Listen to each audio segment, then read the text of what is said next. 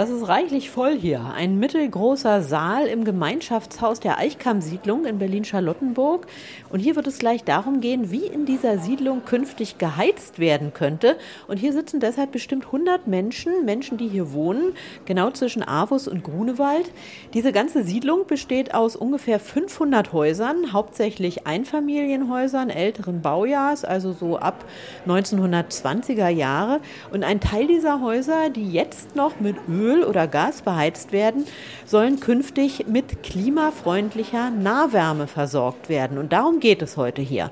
Wir sind jetzt bei einer 100% regenerativen Wärmeerzeugung angekommen, die den Anforderungen der Zeit entspricht. Erklärungen also hier von der Sanierungsmanagerin Sabine Dreves. Und die Idee ist folgende. Öl- und Gasheizungen raus und Nahwärmeleitung rein in die alten Häuser. Und natürlich muss diese Nahwärme auch irgendwo in der Nähe, wie der Name schon sagt, erzeugt werden.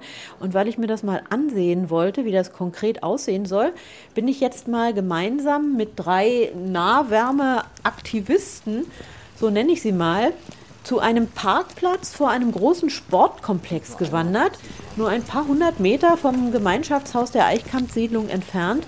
Rainer Wild ist dabei, das ist der ehemalige Vorsitzende des Berliner Mietervereins, ist auch einer derjenigen, die sich hier engagieren.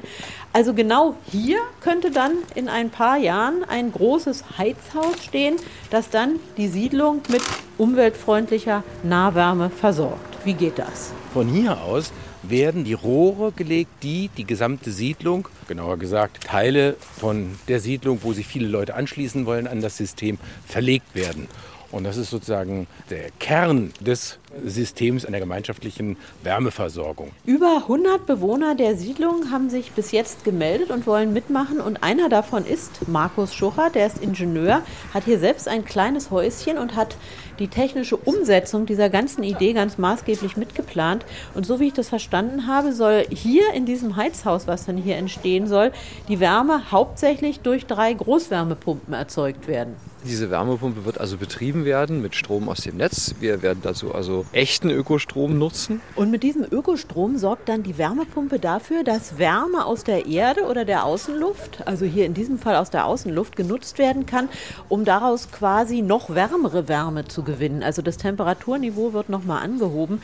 Die Häuser sind überwiegend nicht gedämmt, muss man sagen. Und weil deshalb die Heizleistung im Winter unter Umständen nicht reichen wird, soll dann zusätzlich auch noch mit Biomasse, also mit Hackschnitzeln geheizt werden. Sabine Dreves hat das Ganze hier mit begleitet. Irgendwie ist das Ganze doch auch so ein bisschen Kompromiss dann, oder? Also wir haben ja einen sehr geringen Biomasseanteil von 30 Prozent. Den braucht man im Moment noch, weil die Häuser diese Wärme noch brauchen. Aber wir rechnen eigentlich damit, dass in einem Zeitraum von circa 20 Jahren viele Leute auch ihre Häuser sanieren und dann eben weniger Wärme brauchen und dann kann man die Temperaturen auch absenken und braucht dann weniger Biomasse. Und deshalb wird die Arbeit von Sabine Dreves für das Projekt in der Eichkamp-Siedlung auch vom zuständigen Bezirksamt Charlottenburg-Wilmersdorf finanziert. Genauso übrigens wie nötige Gutachten oder Machbarkeitsstudien. Und das Bezirksamt wird sich wahrscheinlich auch am Nahwärmenetz beteiligen und auf diese Art und Weise zwei Schulen hier heizen. Die Anwohner hier hatten die Idee zu dem Projekt übrigens schon lange vor dem Ukraine-Krieg, haben eine Bürgerenergievereinigung gegründet und wollen jetzt eine Genossenschaft werden und dann nicht durch einen kommerziellen Energieversorger, sondern eben durch diese Genossenschaft das Nahwärmenetz betreiben.